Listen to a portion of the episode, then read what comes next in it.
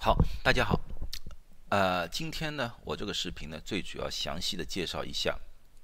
各类的新冠疫苗，就是在研究途中的一些新冠疫苗。这个问题呢，其实呢，我在过去很多视频里面都有提过，或者说一笔带过，但是呢，我从来呢没有在里面深入的。讨论过，因为呢，一旦讨论之后呢，第一，当时的信息也不是很完全啊；第二呢，就是一谈这个东西呢，或多或少会触动某些人的神经啊，有些人就是带于一些偏见或者政治性的东西啊去看待我这些视频啊，呃，所以说呢，我就不想引起各方面的愤呃那个困扰啊，所以我就尽量不多谈这个问题。可是呢，现在呢。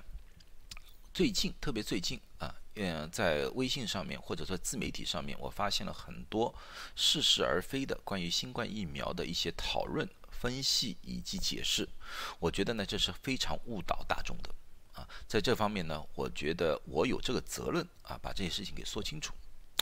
呃，另外呢，我在过去几个视频里面呢，我见到一些人的评论，这些人的评论呢，其中有一些呢，我完全是忽略的了啊，因为这种根本没必要去回复。可是有些呢，呃，是一些比较专业的人士和我提出来，就是说我的个视频啊，很多东西啊，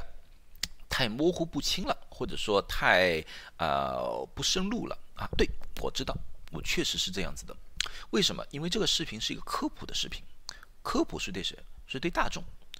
是对那些我认为哪怕是没有任何医学背景的人都能看得懂、都能听得懂、都能做一点理解，啊，这个并不是给我的同行们啊，也不是给一些呃高科技人士的，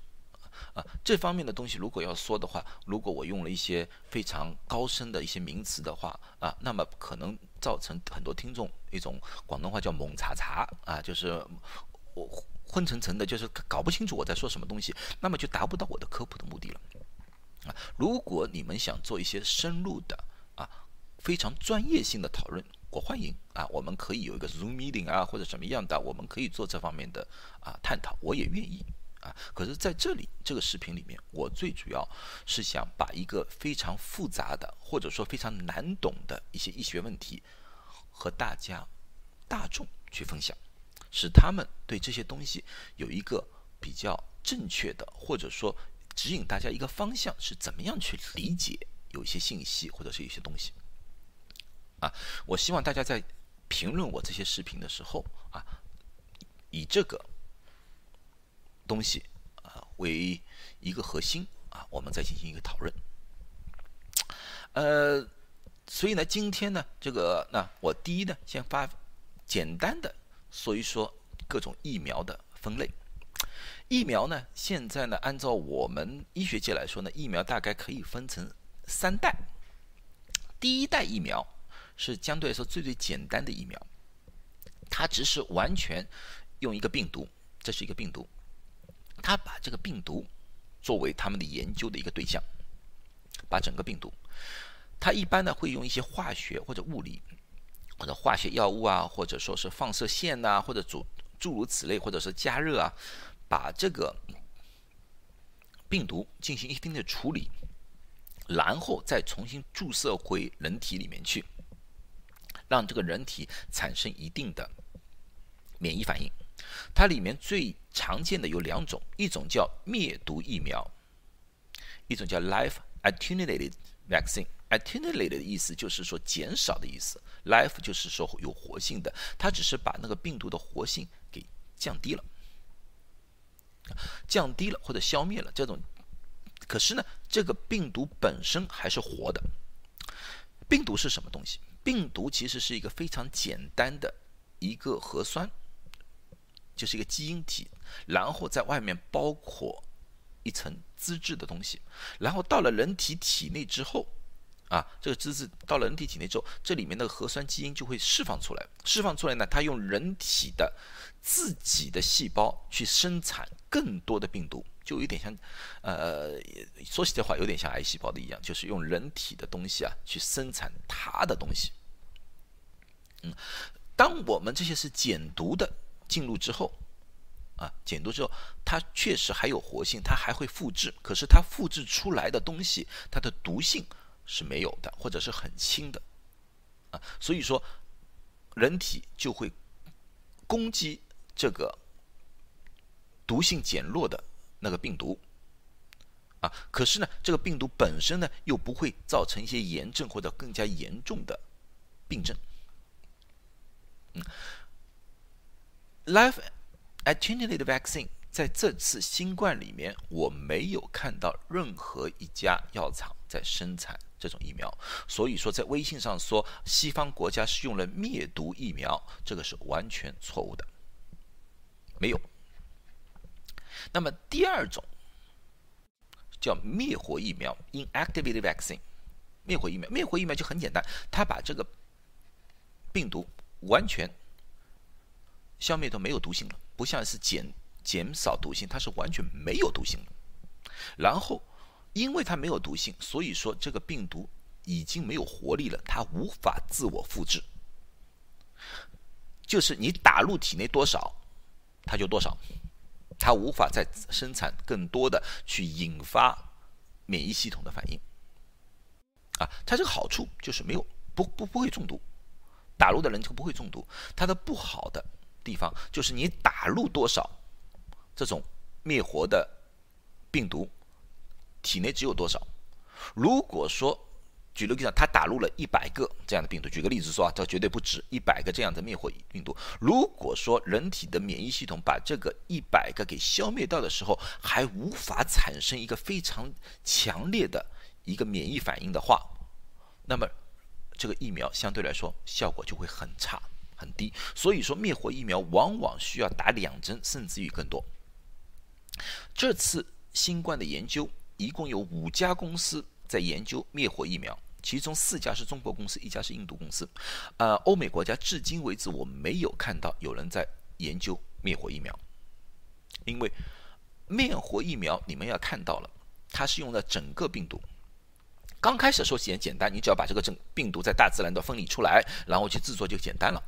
可是这里面有其有有有一个很大的一个问题，就是危险性，因为他们是用了一个整个的病毒，而且需要。不断的繁殖这个病毒，达到的一定量，然后才能制作那个疫苗嘛。在这个制作过程当中的时候，由于大量的病毒在同一个工厂或者实验室里面存在，就很容易造成对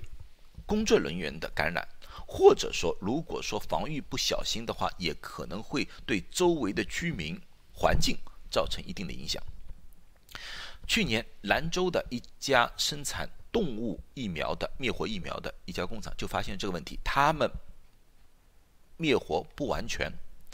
造成了有一些病毒出来。据我所知，好像造成了两百多人的感染啊。据说这是报告，两百多人的感染。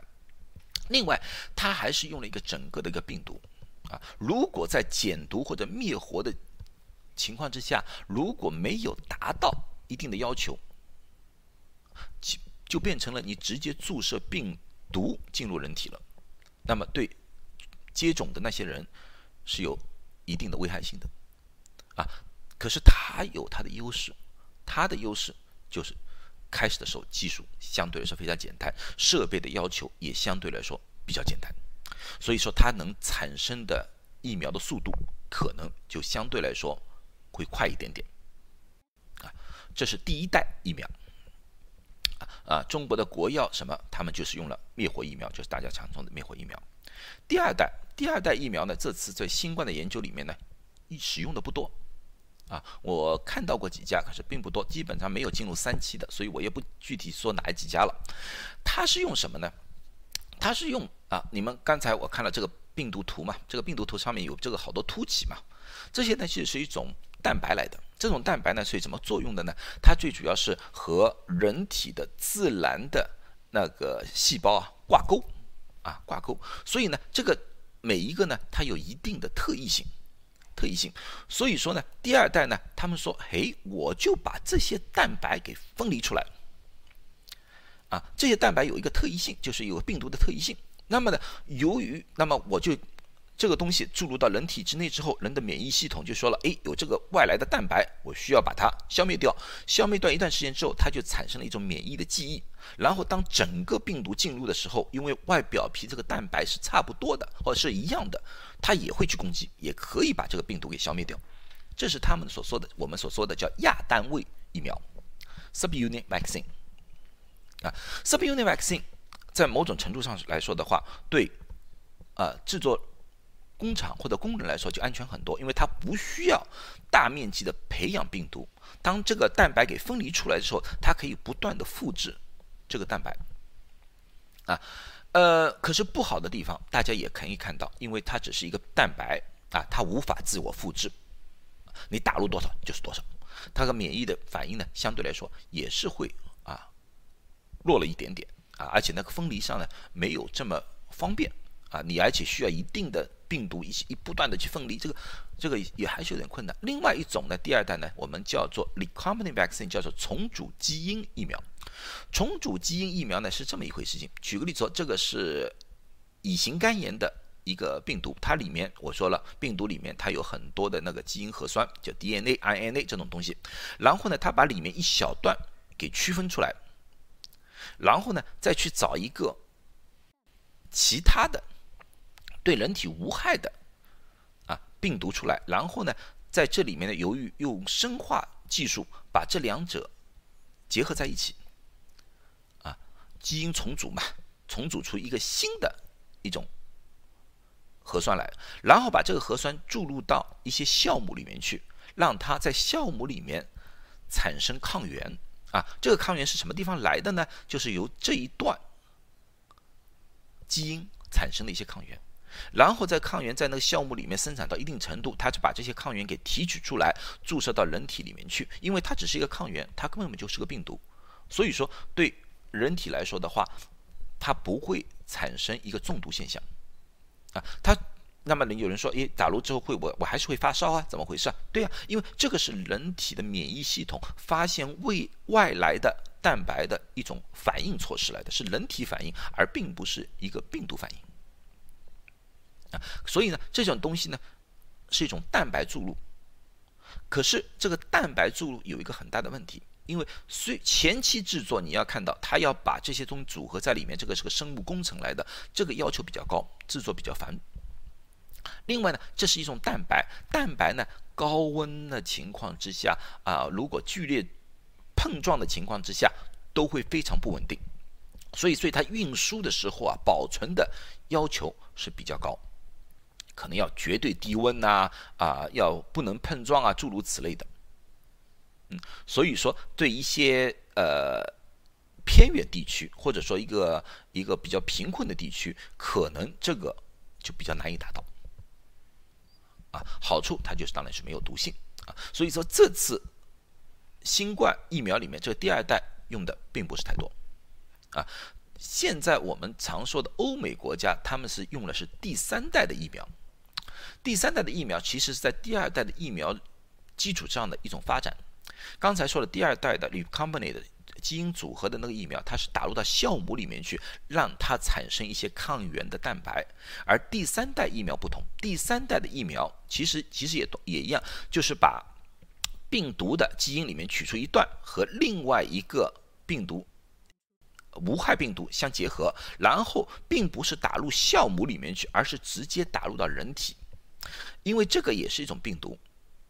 啊，这个病毒到了人体之内就和普通病毒一样，它有一个什么样的特性呢？它就是利用人体的自身的一些细胞的物质去复制，产生更多更多不同的病毒。啊，在这个过程当中，那么人体的免疫系统就会发现这个外来的病毒。然后对它进行攻击。由于这个外来病毒并不是这个病毒，而是我们基因重组之后的一个病毒，它里面有这个特异的一个基因键在里面啊，所以说人体所产生的抗体对这段基因键是有一定的识别能力的。所以说，当以后正式的一个病毒进入的时候，由于这一段是一模一样的，他们也同样会攻击外来的。正式的病毒。啊，当然，同样的，这个技术要求很高，这是一个生物工程的，这个不是在我们家里厨房可以做到的一个东西，技术要求比较高，特别对这个载体，就是载着这个病毒这个东西要求特别高，因为这个载体的要有特性，第一，要能进入人体，要被人体所接受，第二，对人体要没没害处。啊，第三，它有一定的稳定性，啊，可以和其他的相结合，所以现在用的比较多的啊，就是线细胞载体，就是陈薇院士用的，和牛津大学用的，以及其他好几个药厂用的，都是这个技术。啊，这个载体，陈薇院士那个载体。它是用的人体的线细胞，当然绝对是给人体可以接受接受的。而人体这个线细胞的话，它只会产生一些非常轻微的像感冒一样的症状，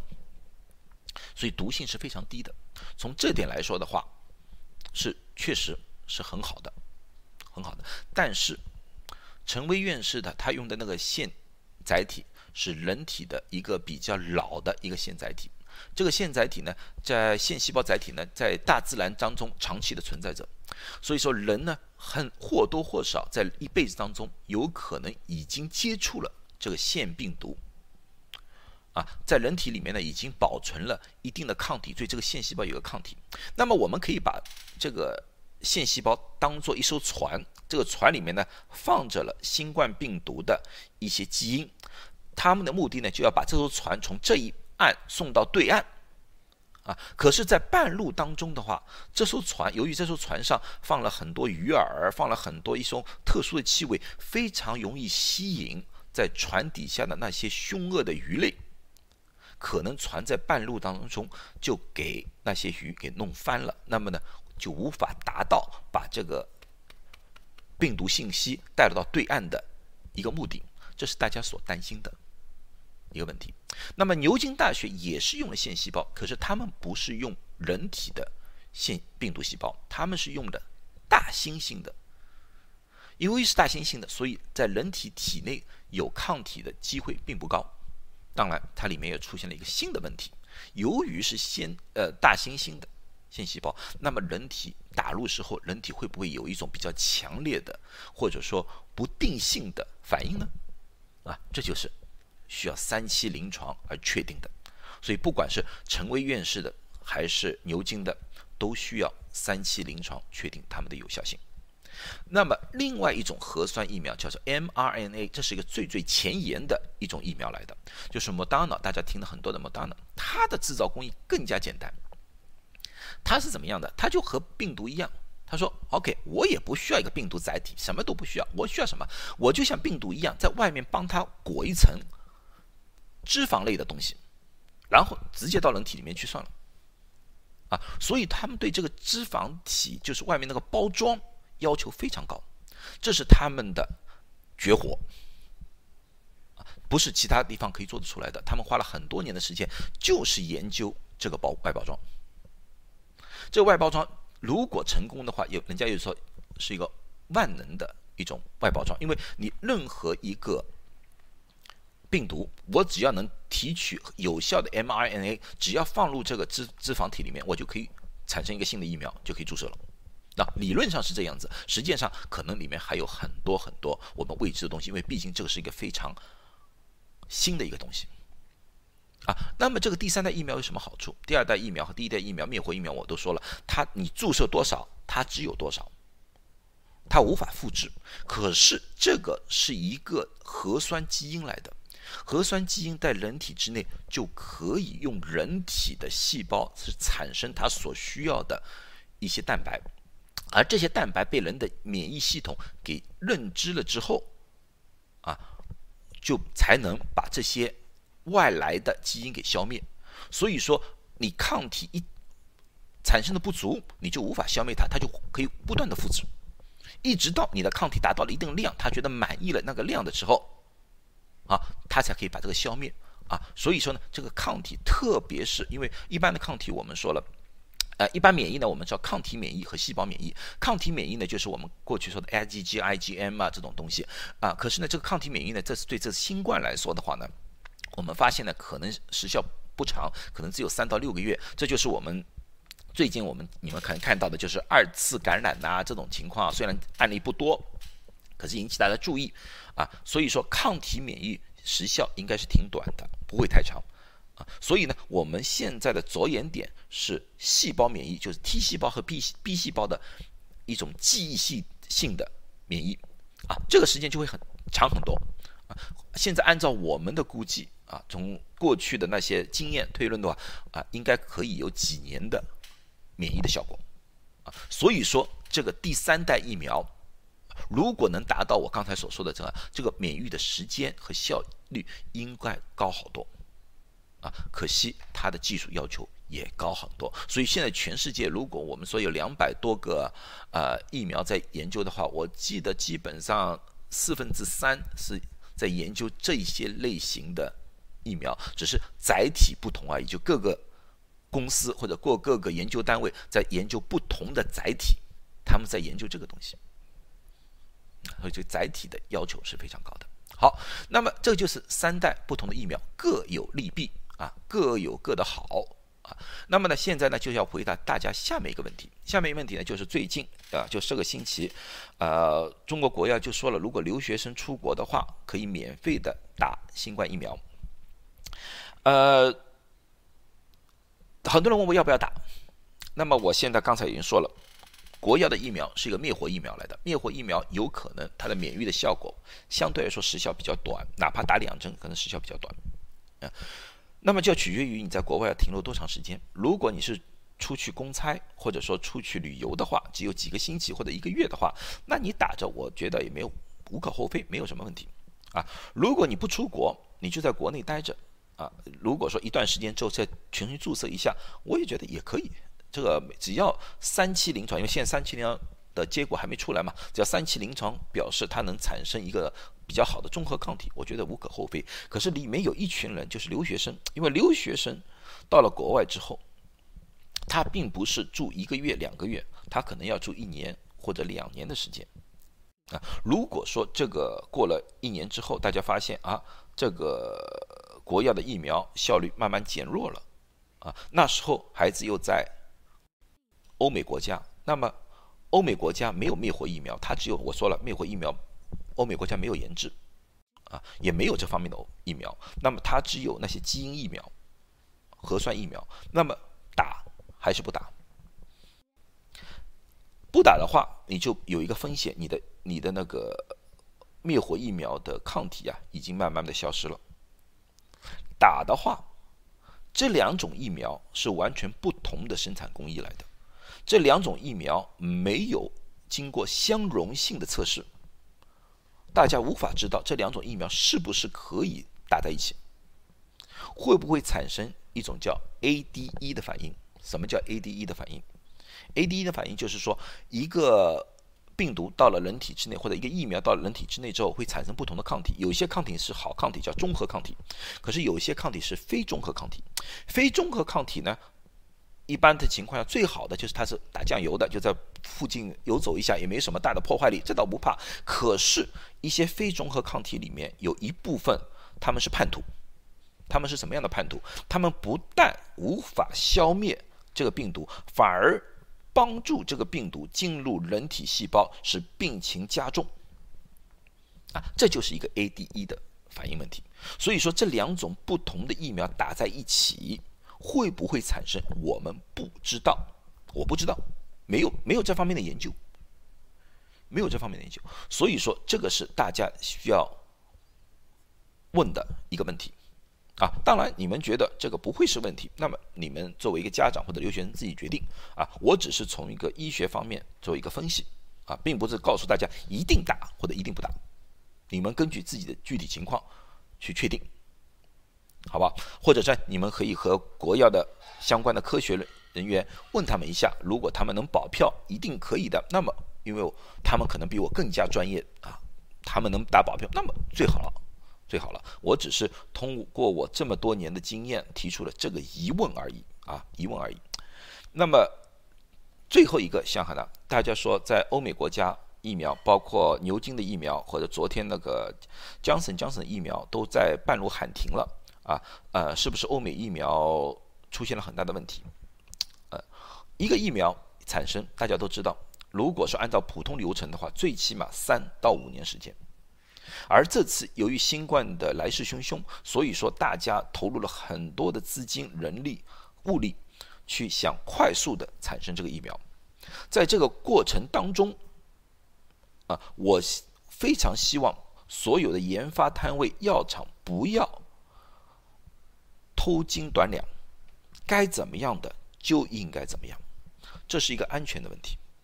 因为这个疫苗一旦产生、一旦出来，并不是给一两个人打，而是要给大众打。不同的年龄层、不同的健康情况、不同的，如果说马马虎虎，就是想当然把这个疫苗给推出来了，造成了不可挽回的一个后果的话，这是对人类的一个犯罪。所以我反而觉得这种喊停，让大家静下来思考一下，看看这些东西到底是不是。和疫苗有关，还是特殊的某一个病人，他有身体的某一种特殊的情况出现，这个需要研究，需要给他们时间。另外，也告诉了我们，政府的监督机构像 FDA，他们在做他们的工作，他们不会很草率的就说啊，上吧，没问题了啊，他们在监督，他们在研究，这反而让我放心了。因为一个经过成熟思考的一个疫苗，一个反复论证的疫苗，我觉得安全性会高了很多。同时，他们也让我感觉到了没有政治的介入，并不是一个政治人物告诉人员啊，这些疫苗一定要上市，一定要在大选之前或者大选哪一天上市，这些东西都没有，我反而更加放心，因为任何一个政治人物。他们不是科学家，我宁可相信科学家的，我也不愿意相信科政治人物的。政治人物可以辅助，可以在拨款上面加人力物力上面加，可以，可是理论结果一定要从科学家或者医学家那边出来，这是我的希望。所以我觉得喊停是一件好事，是一件好事，是对大家的一个负责。我做。这方面已经做了二十多年了，在药物上面做了二十多年了。我看了很多很多的三期研究，世界上没有一个三期研究是百分之一百没有副作用的，或者说百分之一百有效的。任何一个药物，哪怕这个药物在实际市场上有了很长时间，举个例子，阿司匹林吧，它都有副作用。切一个很小的手术，阑尾炎的手术，都有人可能会死亡。世界上没有一件事情是百分之一百的。如果任何一个药物或者一个疫苗推出来，告诉他这是百分之一百有效、百分之一百没有副作用的，那么这个药对我来说就是一个垃圾，因为它不严谨。最起码好多东西他们没有思考进去，这是我的一个想法。啊，大家你可以去看一看，考虑一下，思考一下，在中国的中医里面啊，博大精深的中医里面有这么一句话：是药三分毒。我们的古人早就知道，任何一样东西都有一定的自己的毒性，不要盲目的追求百分之一百。我们需要看到的是，在我们现有的技术能力之下，发现问题，解决问题，这是一个科学的态度，这是一个科学的理念。好，今天就讲到这里了啊，呃，说的好不好我不知道，呃，可是呢，希望大家还是用一些科学的态度啊，静静的等待医学家和科学家早日的把一个非常安全的疫苗呈现给大家。好，希望大家都健健康康，谢谢，就这样了。